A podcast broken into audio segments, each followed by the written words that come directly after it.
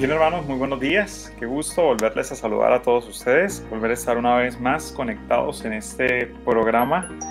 Qué maravilloso poder saber que el Señor nos ha cuidado y nos ha bendecido. Y queremos saludar en esta hora, antes de hablar de la temática que hoy vamos a manejar, a la hermana Carmen González, que nos está en este momento saludando desde la ciudad de Medellín. Gracias hermana por estar allí con nosotros y también tiene unos pedidos de oración muy especial. Por supuesto que los vamos a tener en cuenta. Por favor, vayan escribiendo allí sus necesidades, sus pedidos. Nos es un honor cada día podernos unir a ellos y acercarnos juntos al trono de la gracia. Ya hoy nos encontramos a 19 de junio de este 2020. Eh, realmente un año para no olvidar. Pero sabemos que algunos de ustedes, gracias a Dios, ya han retomado algunas actividades, ya se encuentran nuevamente preparándose para sus trabajos. Tal vez algunos de ustedes ya en esta hora de la mañana no está en cama ni en casita, sino ya está andando en su vehículo para salir a su lugar de laborar. Gracias y pedimos a Dios para que los pueda cuidar a todos ustedes. También saludamos en este momento al hermano José Bernardo, que siempre está allí muy conectado. Bienvenido, hermano José. Gracias por acompañarnos. La hermana Omaira García, que hoy nos acompaña desde YouTube. Les recordamos que tenemos los dos canales habilitados para que puedan estar a nuestro lado en esta mañana. También la hermana Joana Rojas, que nos saluda, la hermana Fanny Cordillo, Caroline Osorio, Dora García. Hermana Dora, qué gusto saludarla. Viviana Barragán también. Muchas bendiciones. Un feliz día.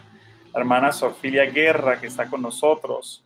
La hermana Ruby Gualteros, que también ya se está conectando y agradecemos a Dios también, hermana, por ese saludo que nos puede compartir. Y bien, hoy vamos a tocar un tema muy interesante. Yo creo que si son de esos temas que a lo largo de la historia cristiana, la teología, hemos estado dando vueltas y le hemos tratado de cada día de encontrar esos detalles que nos puede llegar a enseñar es sobre el que vamos a tratar hoy. Se ha llamado Un sueño hecho realidad. No sé si alguno de ustedes alguna vez le ha pasado eso, eh, a nivel ya personal, ¿no? Si alguna vez han tenido algún sueño y después han visto cómo este sueño de alguna u otra manera se realiza en alguna actividad, en alguna situación propia de su vida, pues hubo un hombre en la tierra que tuvo su sueño y antiguamente eso era considerado algo especial, como un llamado de parte de Dios, especialmente por aquellos que no aceptaban al Dios de Israel, a nuestro Dios, al Dios de los judíos. Y eh, por esa razón ellos siempre les inquietaba este asunto. Y hoy vamos a tocar precisamente uno de ellos, de los más mencionados en la Biblia y que más trasciende a través de la historia. De ello vamos a tocar en esta hora. Así que déjenos saber sus comentarios si alguna vez algún sueño se le ha hecho realidad o si está esperando que algún sueño se le haga realidad. Seguramente también puede estar pasando eso, ¿verdad? Hermana Esperanza Rojas, buenos días. Eh, gracias por saludarnos. A su merced, que le gusta que le salude, ¿verdad? Eh, estamos muy contentos. Les comparto también que esto que se transmite cada día está llegando a diferentes ciudades, lugares también del mundo. Hay personas que están recibiendo estudios bíblicos y hoy quiero unirme a compartirles la felicidad que en las horas de la tarde, primeramente Dios, se estarán celebrando bautismos gracias al trabajo digital que los hermanos han venido realizando. Así que, por supuesto que todos estamos muy conectados allí para que podamos estar pendientes de, de esto precisamente, de los bautismos de las personas que van a entregarle su vida a Dios gracias al aceptar a Cristo en sus corazones. Todos estamos muy atentos para que podamos ver esa, esa realidad de manera tan especial. Bien, también me pregunta la, hermano, la hermana Caroline Osorio que si es posible tener comunicación para hablar con su esposo y algunas cosas. Claro que sí, hermana Caroline. Ya en un momentito va a salir allí el teléfono de nuestra asociación. Por favor, nos escribe allí al WhatsApp e inmediatamente tomamos sus datos para que no los coloques allí y nos estaremos comunicando con usted en el transcurso ahorita de la mañana. Bien, y con estas palabras queremos en este momento darle la entrada al pastor Joel y a su esposa. Creo que ya están allí también conectados. Pastor, muy buenos días. Feliz de este nuevo amanecer, el amanecer que el Señor nos regala, día de preparación. Amén, así es. Muy buenos días, Pastor Darwin. Me alegra saludarle y también a todos nuestros hermanos que se conectan en esta mañana de viernes, día de preparación. El gozo de saber que el sábado está cerca. Y gracias a los hermanos que nos saludaron desde muy temprano hoy, la hermana, bueno, la hermana Carmen González. Yo no me explico de dónde se está conectando porque saludó muy, muy, muy. muy a la mañana. Eso está muy bien. Y a todos, a la hermana Gloria María Rojas, siempre ya tan querida, la hermana Esperanza Rosas, Ana María Riaño, gracias por estar allí, Omaira García, pido oración por los amigos de Alemania. Y Marcos Zamora, mi hermano Marcos, qué bueno verle. Bueno, es un día maravilloso y vamos a prepararnos para las perlas de salud. Amor, bienvenida. Gracias, mi amor. Buenos días, Pastor Darwin. Eh, buenos días a todos los hermanos y amigos que están allí fielmente en este bello programa Amanecer con Jesús. Bueno, hermanos, hoy quiero recordarles nuevamente, hablarles acerca de algo que les hablé, creo que la semana pasada, acerca del ayuno intermitente amor. Y les dije que el ayuno intermitente es lo que ahora, bueno, últimamente se ha escrito mucho de eso, la gente lo está practicando porque realmente ha sido de grandes resultados para las personas, digamos, que tienen mucho peso, pueden bajar el, eh, su peso corporal. Eh, también para las personas diabéticas les ayuda a regular la diabetes, como también las personas con eh, enfermedades cardiovasculares, les eh, beneficia muchísimo. Y, bueno, eh, en general para, para, todas las personas, para dormir bien, para em, evitar el envejecimiento prematuro, así que así es una bendición. Y se ha escrito mucho acerca del ayuno intermitente eh, últimamente, pero quiero decirles que, bueno, gracias al hermano Fernando Ávila que me envió un, em, un escrito de la revista Adventista que se escribió eh, creo que el año pasado, esta revista adventista está diciendo que, como ya sabíamos, amor, que la hermana Elena de White, bueno, ella practicaba el ayuno intermitente porque ella em, comía solamente dos veces al día. Quiero leerles esta parte, dice aquí, en, está escrito en Spiritual Gift, tomo 4, página 154 y también el consejo sobre el régimen alimenticio. Dice, nuestra comida sencilla, tomada dos veces por día, es disfrutada con verdadero gusto. No tenemos carne, torta ni ningún alimento procesado. Importante, ningún alimento procesado. Sabemos que los alimentos procesados pues eh, causan muchas enfermedades. Eh, ningún alimento procesado sobre nuestra mesa. Preparamos nuestros alimentos solo con solo, con poca sal y hemos abandonado toda clase de especies desayunamos a las 7 y tomamos nuestro almuerzo a la 1.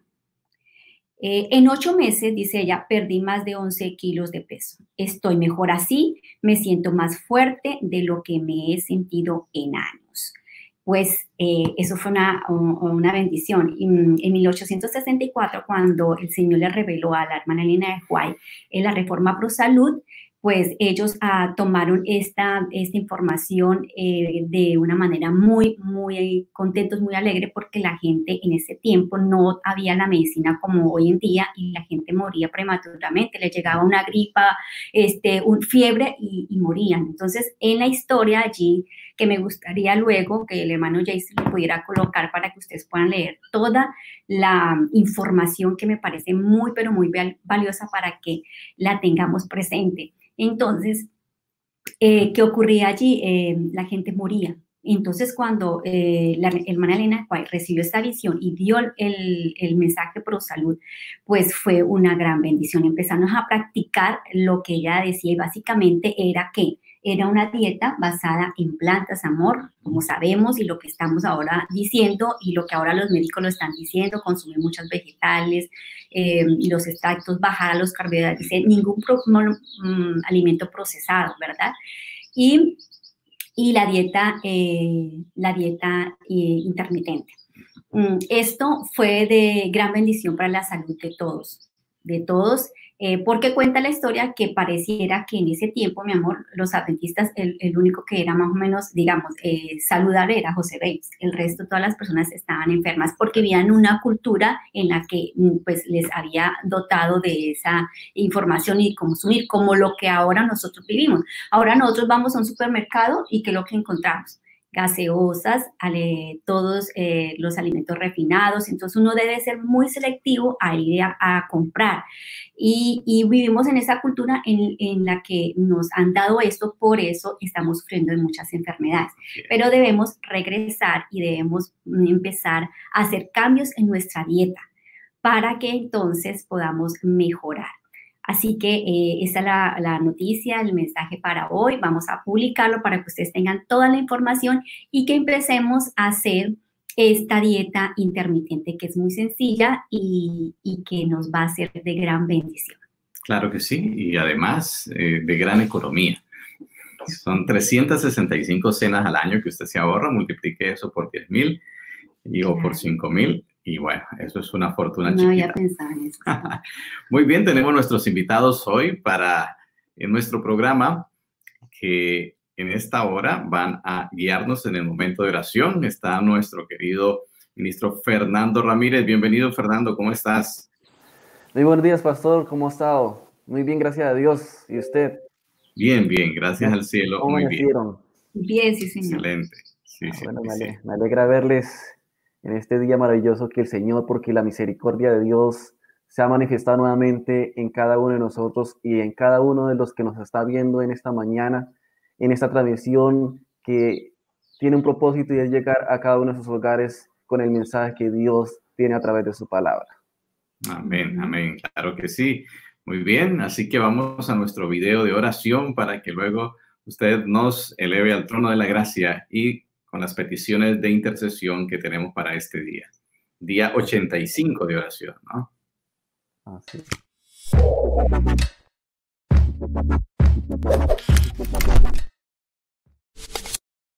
100 días de oración.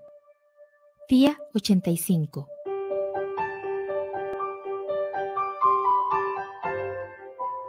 En el día que temo, yo en ti confío.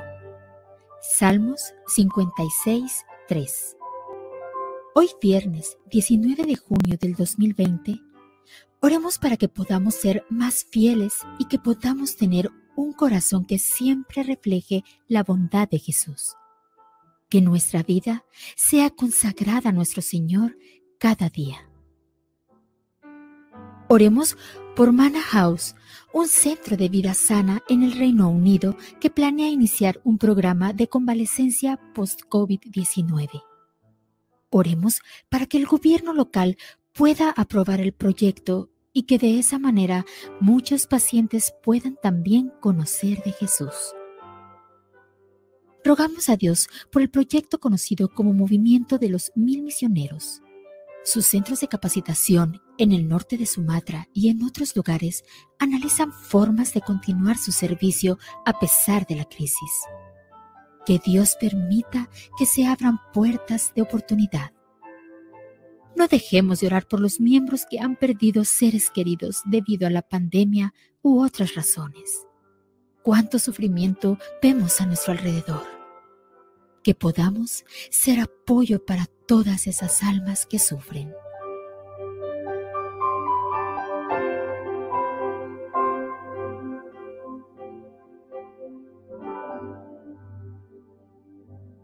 Es momento de acercarnos, mis queridos hermanos y amigos, al trono de la gracia y poder colocar estos pedidos muy importantes ante Dios para que pueda Él responder de acuerdo a su divina y santa voluntad. Así que vamos allí a invitarles a que inclinemos nuestro rostro y oremos a nuestro Dios. Oremos. Eterno Dios, en esta hora de la mañana, te agradecemos porque tu gran misericordia se ha manifestado en cada uno de los presentes, porque has permitido, Dios, que nos reunamos a través de esta transmisión, para que podamos escuchar tu voz, para que podamos comunicarnos a través del medio que has dejado, que es la oración, para poder implorar, para que tu misericordia sea manifestada en cada uno de nosotros. Queremos colocar en tus manos, oh Dios, eh, los motivos de oración en los cuales se han mencionado en este video que hemos visto.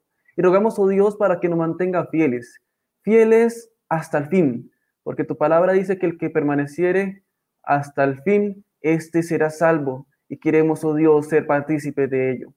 Permite que también nos conlleve a ser bondadosos con aquellos que necesitan de ti, transmitir eso a otros, oh Padre, y que podamos vivir eh, en unidad contigo. Rogamos, oh Dios, por el proyecto de vida sana que se tiene allí eh, o se quiere llevar a cabo para que sea de gran beneficio para las personas que lleguen allí o que están pasando por dificultades eh, en sus vidas. Rogamos, oh Dios, para que también ese proyecto que se está llevando de la obra misionera eh, y cada uno de los que están involucrados en ella, oh Dios, pueda eh, seguir siendo una bendición para aquellos que escuchan tu voz, para aquellos que participan también, sea un crecimiento para su vida. Y rogamos, oh Dios, para que todo esto sea guiado por tu mano poderosa. Por eso queremos también en esta mañana, oh Dios, encomendar el tema que se irá a desarrollar, para que sea de gran beneficio, para que podamos ser guiados por tu Espíritu Santo y para que también este mensaje pueda ser de gran bendición para cada uno de nosotros. Rogamos una bendición muy especial por el ministro eh, Mario Petro, también por Paola Hernández y rogamos, oh Dios, para que tú les bendigas eh, en su lugar en el cual desarrollan allí haciendo tu obra y rogamos, oh Dios, para que les utilices o les sigas utilizando eh, en este maravilloso trabajo que con seguridad están realizando. Gracias, oh Dios, porque tú siempre estás allí, porque tú siempre estás al control de la vida del ser humano y porque desea grandes cosas para nuestra vida. Síganos acompañando en el nombre de Cristo Jesús. Amén. Amén. Amén. Muchas gracias, ministro Fernando, por este momento especial de oración. Y hoy queremos estar entonces todos conectados para estudiar acerca de este sueño que se hace realidad. Es una de las cosas interesantes tener un sueño, pero mucho más que éste se cumpla. Seguramente Dios ha cumplido algunos sueños en su vida y tienen un privilegio de agradecer al Señor por, ella, por él. Y, por supuesto, cuanto más, cuanto más clamar al Señor porque el sueño de Dios en nuestra vida se cumpla de manera maravillosa, ¿verdad? Esto es algo realmente maravilloso. Muy bien, queremos invitar a ministro Fernando, al pastor Carlos, al pastor Darwin, para que nos acompañen aquí hoy. Vamos a conversar acerca de uno de los más grandes sueños que registra la Biblia, quizás uno de los más famosos. Pastor Carlos, buenos días, bienvenido. Buenos días, Pastor Joel, Dios le bendiga. Buenos días, Fernando, Pastor Darwin. Estaba hablando acerca de sueños que se hacen realidad, ¿no? Y que el Señor hace en nuestra vida. Y el sueño al cual vamos a hablar hoy no es cualquier sueño, ¿verdad? Es un sueño que quiero compararle a lo siguiente. Si alguna vez han ido a algún, alguna ciudad donde no conocen y requieren un mapa para visitar los sitios, pues qué bueno es tener ese mapa bien claro, ¿no? Bien, bien específico. Si alguna vez podemos ir a un lugar donde hay metro y nos dan el, el plano del metro, ah, yo recuerdo que en, en Madrid, en Madrid, este, fuimos a montar al metro, ¿recuerda, Pastor Darwin? Y nos dieron allí ese mapita para ir y no es un solo tren como en Medellín, no, hay varios eh, en diferentes pisos, se cruzan, usted puede tomar el lugar equivocado. ¿Y cómo saber por dónde es? Bueno, el sueño de hoy va a ser ese mapa que nos va a guiar en los laberintos de la profecía para tener un conocimiento espectacular acerca de ella, ¿no? Así, ese sueño ocurre en la lejana Babilonia, ocurre, ustedes recuerdan, después de que los jóvenes eh, hebreos, los más simpáticos, los más capaces, fueron llevados a, allí a, Babilonia para ser instruidos en las ciencias de los caldeos. Sin embargo, el Señor estaba acompañándolos, ellos fueron fieles Y un día el Señor decidió darle un sueño al monarca más grande del mundo entonces, Nauconosor, un sueño que lo perturbó, que lo dejó inquieto, que lo dejó muy, muy preocupado. Y él trató de buscar eh, la solución, pero había un problema, se le olvidó el sueño, ¿no? Ustedes recuerdan que el, el, rey estaba tan impresionado, pero al mismo tiempo tan preocupado porque se le olvidó. Y eso fue fatal porque nadie podía recordarle el sueño, ni los magos, ni los astrólogos, ni los caldeos, ni los adivinos. Ahí está la futilidad de la profecía que no es de Dios, ¿no? Pero gracias a Dios que había alguien y ese alguien logró narrar la historia. ¿Recuerdan esa historia? ¿Ese sueño? Sí, sí claro que sí. Esta historia maravillosa que se encuentra allí en el libro de Daniel, capítulo número 2, ¿no? Así es, así que hagamos esa narrativa. ¿Quién la quiere contar? Bien, vamos eh, eh, a esa narrativa. Quiero comentarle, mis queridos eh, pastores y hermanos que nos acompañan. Vemos que después de lo que el pastor Joel nos menciona, dice que esos sabios quedaron como chasqueados ante la situación de que no podían allí interpretar ese sueño, de tal manera que el rey requería que se le fuera allí interpretado este sueño. Pero realmente, ¿quién fue el que interpretó aquel sueño que había tenido Naconosor? La Biblia nos dice que Daniel entró ante el rey y le pidió un tiempo en el cual él pudiese mostrar la interpretación a su rey. Después de eso dice que Daniel salió donde estaba, estaban sus amigos y dice que buscaron fervientemente a Dios allí en oración y hicieron todo lo necesario para poder que Dios revelara el sueño o la interpretación.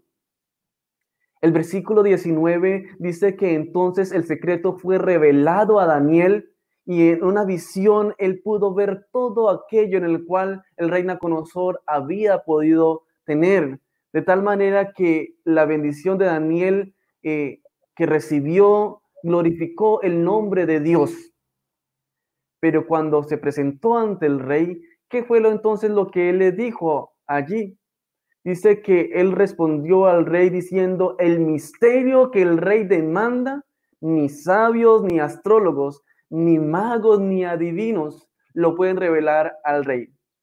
Pero hay un Dios en los cielos, el cual revela los misterios y él ha hecho saber al rey Nabucodonosor lo que ha de acontecer en los postreros días. Dice que el sueño y las visiones que has tenido en tu cama, entonces es allí donde comenzó Daniel a revelarle lo que había visto el rey. Y le dice que había visto una gran imagen. Esa imagen era muy grande cuya gloria era muy sublime y que estaba en pie delante de él y su aspecto era terrible. ¿Y de qué está entonces compuestas la parte de esta imagen? Dice la palabra de Dios que la cabeza de esta imagen era de oro fino, su pecho y sus brazos de plata, su vientre y sus muslos de bronce, sus piernas de hierro, sus pies en parte de hierro y en parte de barro cocido. ¿Por medio de qué fue entonces roto en pedazos esta imagen? Porque no solamente queda allí eh, los componentes de esta imagen, sino que sucede algo después de ello. Y dice el versículo 34 de la, en la palabra de Dios que estaba mirando hasta que una piedra fue cortada, no con mano, e hirió la imagen en sus pies de hierro y de barro cocido y lo desmenuzó. Pero, ¿qué sucedió con las diversas partes de esta imagen? El versículo 35 dice que entonces fueron desmenuzados también el hierro, el barro cocido, el bronce, la plata y el oro, y fueron como tamo de las eras del verano, y se los llevó el viento sin que de ellos quedara rastro alguno. Mas la piedra que hirió la imagen fue hecha un gran monte que llenó toda la tierra. Es interesante entonces ver cómo Daniel describe a la perfección de lo que Naconosor había soñado, pero esto no fue por palabras de Daniel, sino fue lo que Dios había revelado para que de esta manera el rey Naconosor conociera eh, la interpretación de este sueño. Así que vamos a, seguir eh, en la continuación del desarrollo entonces de este tema con nuestro pastor Joel. Así es, así es, gracias Fernando, porque la mente humana es un recinto sagrado cerrado, no puede entrar allí Satanás, no puede entrar otra persona, así que el sueño quedó allí y, no podía eh, salir ni nadie podía tenerlo, solo Dios que lo había dado lo compartió con Daniel. Y qué interesante ese sueño, me imagino a Nabucodonosor diciendo, sí, sí, sí, continúa, ¿qué más? Y wow, claro, sí, y se iba acordando en la medida que él iba describiendo como tú lo has hecho, qué maravilloso eso, ¿no? Ahora vamos a la interpretación, ¿no? ¿Cómo sería esa interpretación? ¿Recuerdan la interpretación de ese sueño? Porque es, es tan bonito, porque es una estructura preciosa que nos va dando todo el camino profético. ¿Qué significaban esas piezas? ¿Recuerdan cada pieza? Sí, claro. Eh, incluso en Daniel en capítulo 2, versículo 37, nos muestra cómo inicia la interpretación de este sueño. Dice Daniel, tú, rey, eres rey de reyes, porque el Dios del cielo te ha dado el reino, poder, fuerza y majestad donde quiera que habitan, hijos de hombre, bestias del campo y aves del cielo, Él los ha entregado en tus manos y Él te ha dado el dominio sobre todo, tú eres aquella cabeza de oro. Así que empieza la interpretación, Daniel, de este sueño, ubicando a el rey Nauconosor y a su imperio en la cúspide de esa imagen, en lo más alto. Ahora, no es, no es casualidad eh, o no es un detalle descuidado el que la cabeza de, que representaba Babilonia fuera de oro. Pues la naturaleza del imperio babilónico indica que el oro era un material abundante en este imperio. La cabeza de oro, el áureo reino del siglo de, un siglo de oro, eh, es conocido a Babilonia. Esta metrópoli eh, alcanzó un grado sin igual de magnificencia. Así que el metal que lo identificaba eh, ajustaba muy bien lo que se requería para la descripción de ese imperio por su poder, por su grandeza, por su esplendor. Así que fue un imperio que brillaba como brillaba el oro. Así es, excelente. Gracias, pastor. Fíjense que el método de interpretación profético llamado historicismo comienza desde el profeta y se va extendiendo hacia el tiempo del fin. Es el método correcto de interpretar las profecías. Así que en el tiempo de Daniel estaba allí en Babilonia y él comienza hablando de ese primer, eh, esa primera parte que es la cabeza de oro, que es Babilonia. Pero no se quedaría allí no se quedaría allí, ¿verdad? Después de la cabeza de oro, que después Nabucodonosor quiso que la cabeza fuera todo el cuerpo, pero no, el Señor había dicho otra cosa. Entonces viene otro, otro, otro reino. ¿Cuál sería ese otro reino y cuál sería su naturaleza?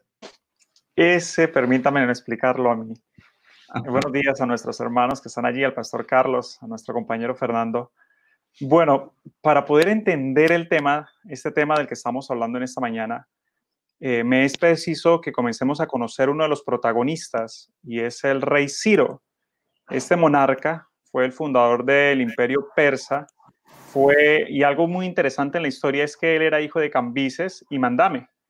Y de igual manera, ella era hija del rey Medo, de Artiajes y Argenis. Por esta razón, Ciro eh, era heredero del reino tanto del legítimo de los medos como de los persas que fueron aquellos que reemplazaron a Babilonia, esa cabeza de oro, a través del símbolo de la plata. Esto comenzó en el año 538. La plata era muy reconocida a través de los persas porque era su moneda de cambio, con lo cual hacían negocios. Así que sabemos que en el año más o menos 559 eh, Ciro II sucede a su padre tras la muerte de este y acto seguido se revela contra su abuelo Astiages. No tardó mucho, lo derrocó y de esa manera creó un vasto imperio para gobernar. Al unificarse en los dos reinos, tanto el Medo como el Persa, el rey Ciro II se dio una gran conquista en el mundo antiguo. Conquistó Lidia, conquistó ciudades griegas jónicas y así aumentó él de manera espectacular en muy corto tiempo un poder extraordinario frente a la posesión de otras tierras. Después de ello, por supuesto que sus ojos se colocaron en la cabeza de oro, en, aquel premio que muchos monarcas de su época querían conquistar. Y eso se llamaba la Gran Babilonia, la más grande de las ciudades que habían en ese momento y que representaban en ese momento eh, la historia. Así que por esta causa, teniendo esto en mente, dice Daniel capítulo 5, versículo 30, que la misma noche fue muerto Belsasar, rey de los caldeos. Vamos a mirar ahora cómo se conquista, cómo Ciro conquista Babilonia. Y dice que la misma noche, si nosotros recordamos la historia, Nabonido, que era el rey de, Nauco, de Babilonia, se encontraba fuera de Babilonia y estaba ahí en su reemplazo su hijo, que era Belsasar. Este hombre eh, era rechazado por los mismos profetas paganos que él tenía, que le hacían culto a Marduk, porque sus prácticas religiosas eran terribles, era más pagano de lo pagano de lo normal, tanto así que a pesar de la amenaza de guerra, porque ya varios de sus reinos habían sido conquistados, ¿verdad? A pesar de eso, él se encontraba celebrando una fiesta, una fiesta que no entramos en detalles, pero una fiesta terrible, donde nosotros conocemos la historia y cómo entra allí esta mano a escribir la destrucción de su reino, el fin de su reino. Y es allí, como les estaba leyendo en Daniel capítulo 5, versículo 30, que la misma noche fue muerto Belsasar, rey de los caldeos, y Darío el Media, el Media tomó el reino siendo de 62 años. Y también dice el versículo 28 que tu reino será dividido y será entregado a los medos y a los persas. Ahora, aquí viene algo interesantísimo, compañeros de mesa y hermanos. Y es que venimos hablando de Ciro y de un momento a otro aparece Darío. Entonces nosotros decimos, ¿cómo es? Al fin nos está hablando de Ciro, que fue el que conquistó, nos está hablando de Darío. Se dieron cuenta de que le venía hablando de Ciro y entra Daniel y menciona a Darío, al rey Darío.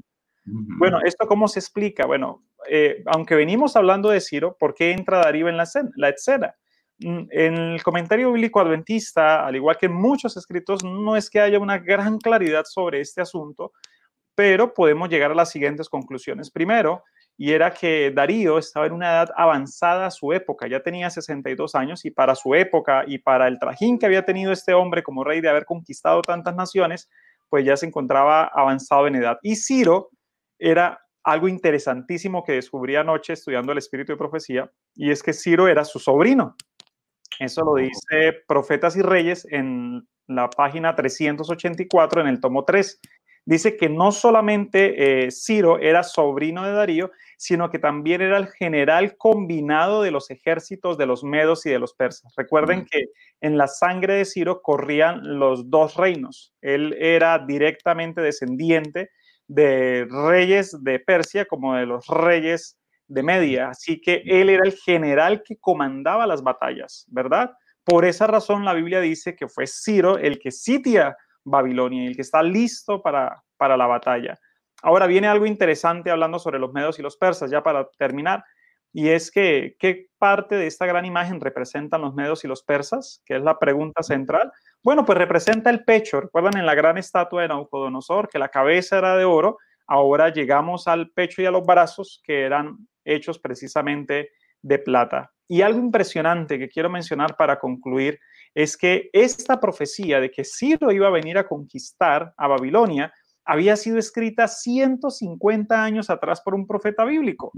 Y eso es algo de admirar, porque es que una cosa es uno hablar sobre las cosas de pronto que están pasando, escribir, hacer una historia, pero 150 años atrás ya se había hablado de que Ciro iba a conquistar a Babilonia y no solamente a conquistar a Babilonia, sino también mencionaba la manera como lo iba a hacer y era a través de su río. Si ustedes recuerdan, Babilonia era una ciudad tan próspera y tan bien equipada para la guerra que por el centro de la ciudad atravesaba un hermoso río que si en algún momento la ciudad era sitiada, era, eh, sí, era citada por sus, sitiada por sus enemigos, la ciudad podía sobrevivir años enteros porque dentro de ella habían cultivos para sostener la gente y había agua para sostener a su gente. Así que que un ejército viniera a atacarlos, ellos se encerraban en sus murallas que eran casi imposible de entrar en ellas y se iban a sostener durante muchos años. Así que esta profecía, ¿dónde se encuentra? En Isaías capítulo 44, versículo 26 al 28. Pero este reino también de los medos y de los persas llegó a su fin en el año 333 a.C. Y ahí dejo la historia para que el siguiente continúe con, eh, con la siguiente parte de la estatua, Pastor Joel. Muy bien, hemos hablado de la cabeza de oro representando a Babilonia, ahora pechos y brazos de plata representando a Medo Persia Y es increíble, los medopersas tenían ejércitos hasta de un millón de hombres con carrozas, carros cerrados, eran impresionantes. Una vez el ejército chiquitito que le estaba haciendo frente dijo en general, esta gente tiene tantas armas que si las levantan tapan el sol, ¿no? Una cosa impresionante. ¿Cómo podría ser derrotado? Bueno, seguramente porque el siguiente imperio estaba en la profecía, no porque tuviera mucha fuerza. ¿Recuerda, Fernando, cómo se llamó ese siguiente imperio? Bueno, sí, pastor, el siguiente imperio después de los medos y persas, entonces eh, la Biblia dice que en el capítulo 2, versículo 32, al final de él, nos menciona que su vientre y sus muslos de bronce. Y ese tercer reino de bronce, entonces, sería el que dominaría la tierra, que lo dice la última parte del versículo 39. ¿Cuál era? Ese reino o ese imperio fue el imperio de, de Grecia, el cual allí Grecia reina del año 331 al 168 antes de Cristo. ¿Qué sucedió en ese tercer reino? Bueno, en ese tercer reino, después de que los medos y los persas decaen, entonces comienza allí a este imperio a imponer eh, algunas situaciones eh, para, digamos, el crecimiento. ¿Y quién es el que estaba allí en, en frente de eso? Fue Alejandro Magno, en el cual hizo una gran historia durante ese imperio. No solamente él, sino muchos de los sucesores o los que estaban aliados con él, eh, se llevó a cabo este crecimiento en el cual se dividieron en grandes, grandes y pequeñas ciudades de estados en las cuales ellos tenían un idioma bastante unificado en ese entonces.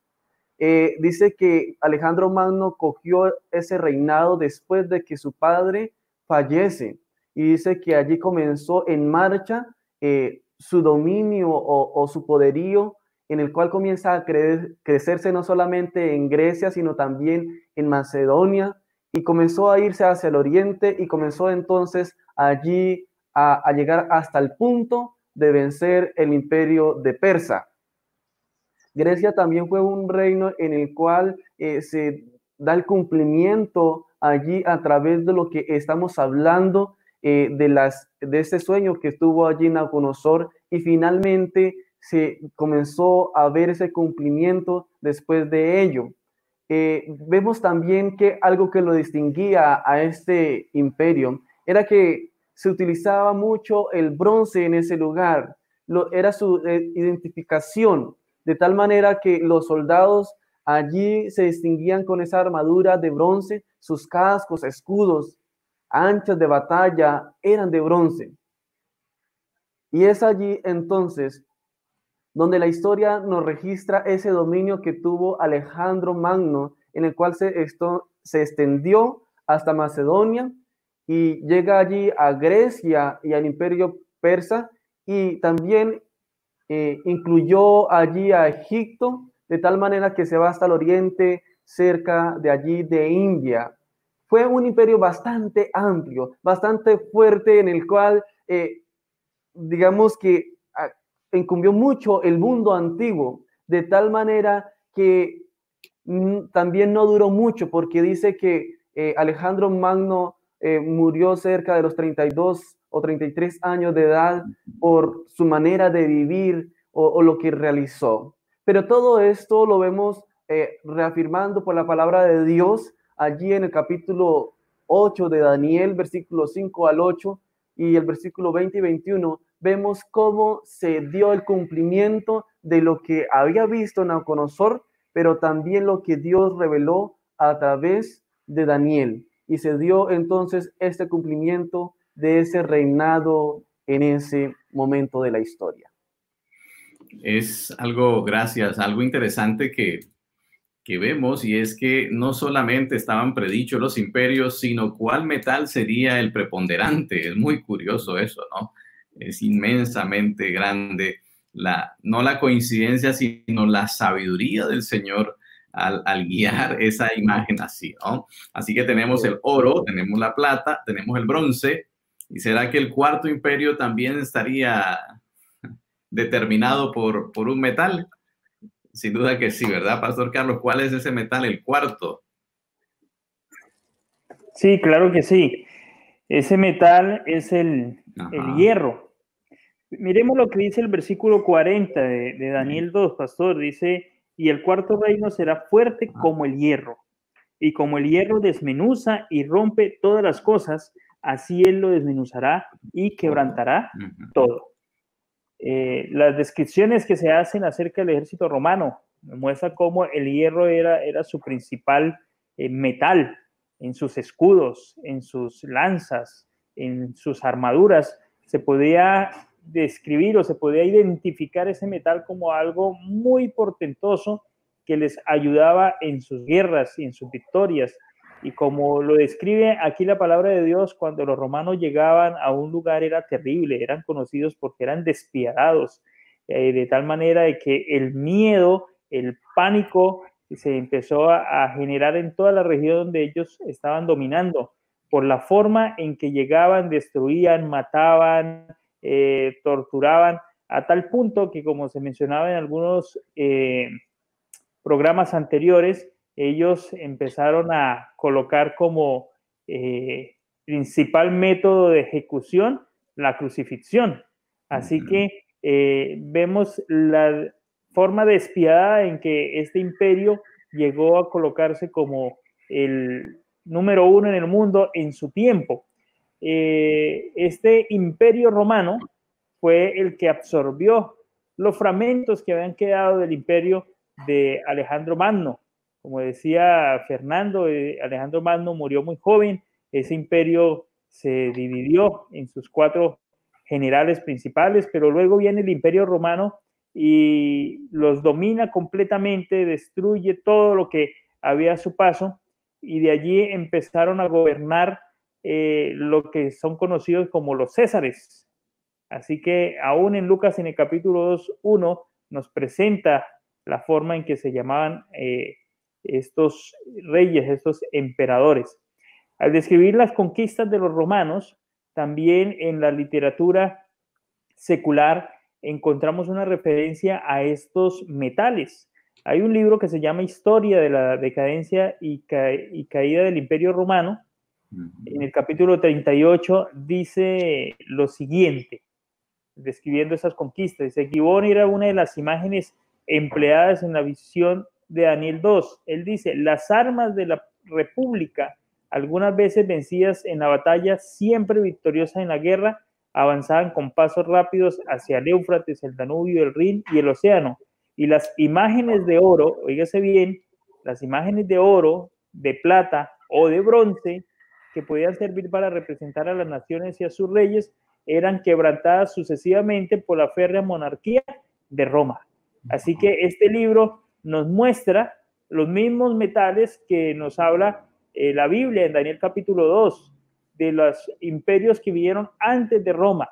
Dice, las imágenes de oro, refiriéndose a Babilonia, las imágenes de plata, a Medo-Persia, las imágenes de bronce, y refiriéndose a Grecia, eh, esas imágenes, dice, eran quebradas sucesivamente por la férrea monarquía romana, que entonces ahora nos está hablando del siguiente metal, que es el, el hierro. Así que vemos cómo el Dios del universo, eh, como decíamos ayer, conoce el futuro y lo dejó a su siervo, a su profeta, para que nosotros podamos tener la certeza y la seguridad de que ese Dios al cual servimos, nada lo coge por sorpresa. Nada es casualidad para Dios. Y si Dios conoce el futuro y pudo eh, dirigir todos los pasos para que se cumplieran conforme está allí, seguramente Dios puede dirigir nuestra vida y llevarnos de victoria en victoria. Amén, así es, así es. Y fíjense algo interesante que eh, los metales que hemos visto van bajando de, de, de, valor, aunque se vuelven más duros, más difíciles, pero el oro, luego desciende la plata, el bronce, el hierro, va en descenso, ¿no? La historia humana, en lugar de evolucionar, ha ido involucionando, se ha ido eh, deteriorando en la medida que el hombre se aleja más y más de Dios. Eso nos lleva a la siguiente etapa del sueño en Nauconosor, los pies, ¿verdad? ¿Qué metales, qué, casi ni metales habría allí, verdad? Sí, pastor, era una mezcla entre hierro y barro. Y es interesante porque la profecía de Daniel ha soportado la historia. Yo creo, estoy convencido que sin una inspiración divina era imposible llegar a este tipo de conclusiones, ¿verdad? Desde tanto tiempo atrás y poder determinar cómo, cómo cada reino, a pesar de su grandeza, iba a llegar a su fin. Estoy seguro que cuando Nabucodonosor se puso en pie frente a su reino y dijo, es imposible que esto termine, pues terminó. Que cuando estaba Ciro mirando y cómo sitiaba y conquistaba las naciones, decía, es imposible que esto algún día se acabe, pues se terminó. Cuando llegó el momento de hacerlo también Alejandro, ese alado que conquistaba tan rápidamente las naciones, esto sí va a durar para siempre, pues se murió y se dividió en cuatro, en sus generales. Ahora, cuando llega Roma, Roma también es, es otro asunto, porque si había un imperio que mostraba grandeza, era también el imperio romano, ya no con, con el oro que manifestaba Babilonia, pero también mostraba una supremacía muy grande y alcanzó a conquistar gran parte del mundo conocido de su época, se terminó. Y ahora llega la última parte, como usted dice, se ha devaluado eh, los materiales que contienen esa estatua y en la parte de la base se encuentra el hierro entremezclado con barro y eso tiene un significado pues muy especial. Bueno, primero le damos la parte bíblica, muy importante. Dice Daniel capítulo, señor. Perdón, antes de que de, hablar acerca de, ese de, ese detalle especial, mm, quisiera preguntarle a Fernando, ¿no? ¿Qué, qué significaba ese, esos dos metales allí? Eh, esa situación que vino a reemplazar a, pues a un imperio tan poderoso, ¿no? ¿Cómo fue posible eso? Bueno, sí, pastor. Eh, lo que Sí, lo que pasa allí e, es, interesante lo que usted está mencionando, el pastor Darwin, eh, de que estos materiales que se utilizaron allí habían bajado como su nivel y entonces Roma, aunque quería tener allí el poderío, aunque creía que ya lo tenía todo en sus manos, comienza entonces un momento allí como el barro comienza a desmenguar de tal manera que se pone débil y, no solamente él, sino que también los que estaban unidos con él comienzan a bajar también esa parte de, comandar o dirigir allí, de tal manera que eh, es donde eh, se ve que esta, estos metales se representan allí, pero también como las tribus bárbaras eh, allí invaden también eh, este imperio romano y entonces no solamente eh, allí, sino comienzan a expandirse en, diferentes lugares y se lleva a cabo, digamos, la, la, finalización de este imperio de, que estamos allí tratando en este punto. Entonces, allí la palabra de Dios declara que esto se dividió, ¿cierto? Se dividieron estos reinos y no eh, duraron tanto tiempo en su reinado. Así que es lo que allí podemos destacar también sobre ello. Así es, muchas gracias. Así que se dividió en esas 10 tribus bárbaras. Pastor Darwin, ¿se acuerda algunos nombres de esas tribus bárbaras? Los visigodos, los trogodos, varios están allí entre esos diez. Los, vándalos. ¿Quién más se acuerda de otros? ¿Se acuerdan de otros? Los alamanes, los francos. Ajá. Mm. Sí. Los unos, creo también, ¿no? Sí, sí, sí aunque, aunque la historia nunca entra a especificar. Es interesante el comentario bíblico adventista, pastor. Eh, Daniel no entra a especificar los detalles que fueran 10 de manera puntual. Eso lo menciona el comentario. Nosotros somos los que decimos, bueno, si eran los pies, pues tenía 10 dedos, ¿no? Y comenzamos de ahí a tratar de ubicar los reinos que posiblemente estaban en medio de estos periodos. Pero pues Daniel simplemente explica es el hecho de que eran los pies entremezclados con el barro y por esa razón eh, quería mostrar era la fragilidad. Y así como habían dentro de esos, llamémoslos 10 porque esa es la cultura que tenemos, pero dentro de esos reinos varios que habían, habían unos que eran fuertes como el hierro, no todos eran igual de fuertes, algunos eran muy débiles como el barro. Y aunque ellos hicieron, pastor, alianzas eh, a lo largo de la historia, algunos de ellos se casaban sus hijos para ver si podían unificar dos o tres reinos.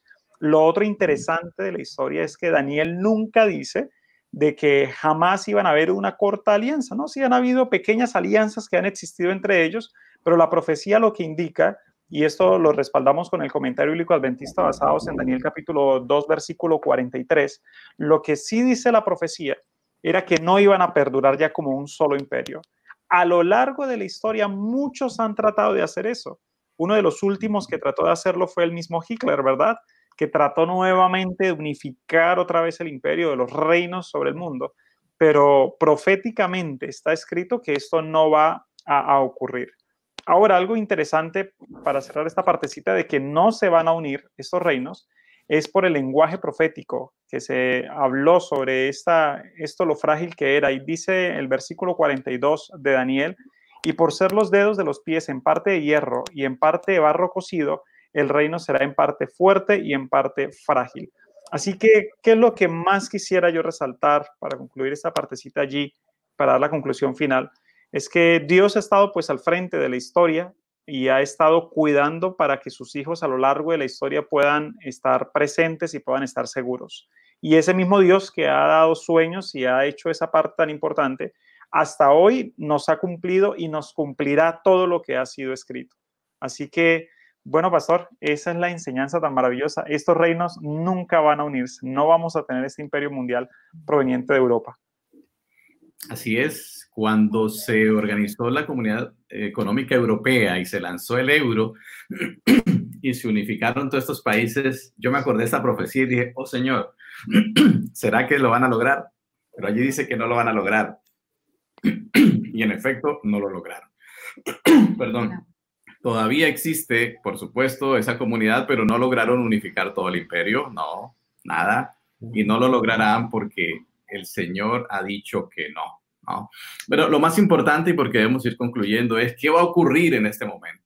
Estamos viviendo ese momento de la historia en que estas diez tribus dieron origen a los países que hoy, y hablamos los idiomas que ellos nos legaron, pero ¿qué va a pasar en estos últimos días con estos reinos?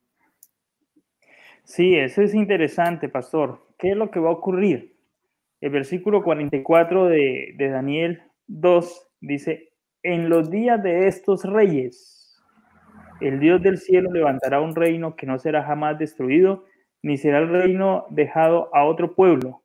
Desmenuzará y consumirá a todos los reinos, pero él permanecerá para siempre.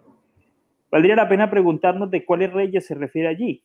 No puede ser en el tiempo del rey de Babilonia porque ya no existía. Tampoco Medo-Persia existía.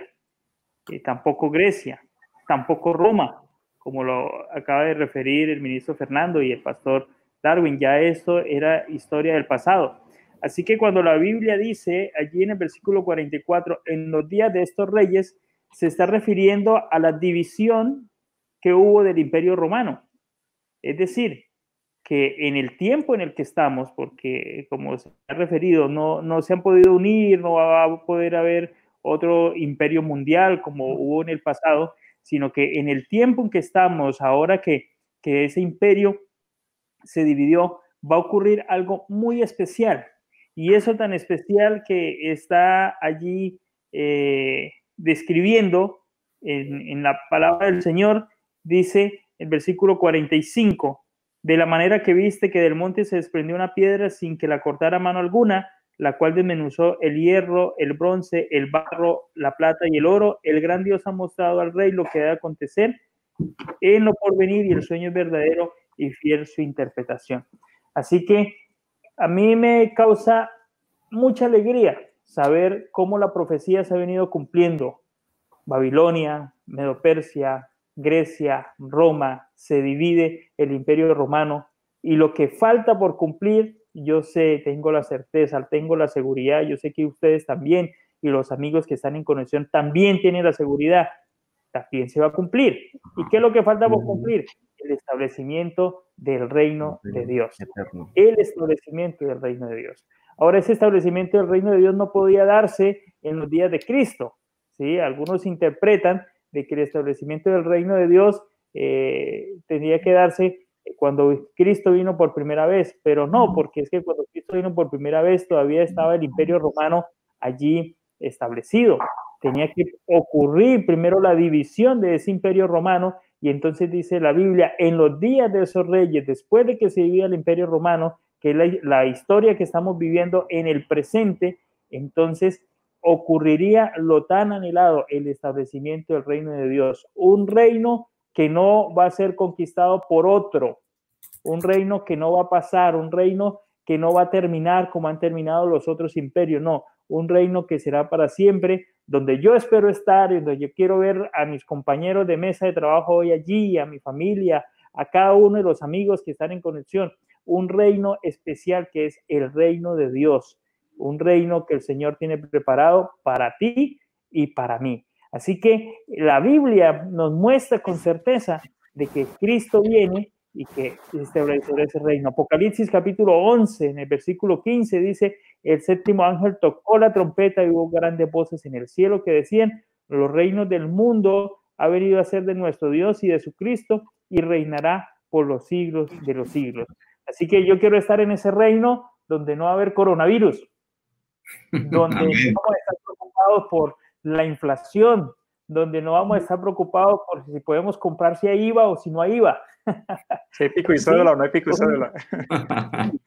Un reino donde podamos disfrutar y donde el líder de ese reino será nuestro Dios y podremos estar con él y podremos disfrutar porque dice que será el reino de Jesús y de sus hijos, de sus siervos. Así que eh, esta maravillosa profecía de, de Daniel capítulo 2 nos alienta, nos alienta a prepararnos para ser parte del próximo imperio mundial que será el imperio de nuestro Dios poderoso.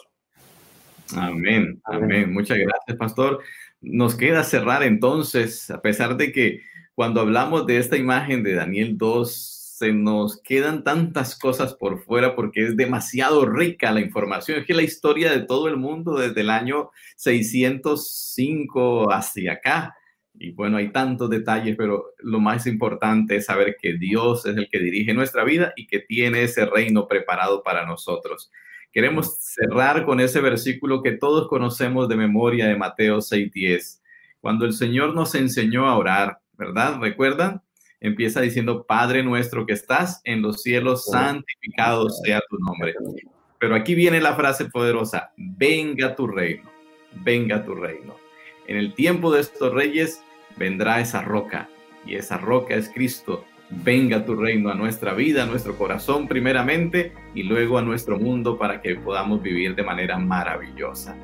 Así que es nuestra oración clamar al Señor que se cumpla este sueño en su totalidad, porque lo mejor de este sueño está por venir, lo mejor. Nos tocó a nosotros ahora en este tiempo con la ayuda de Dios muy pronto ver el cumplimiento final precioso de ese sueño maravilloso.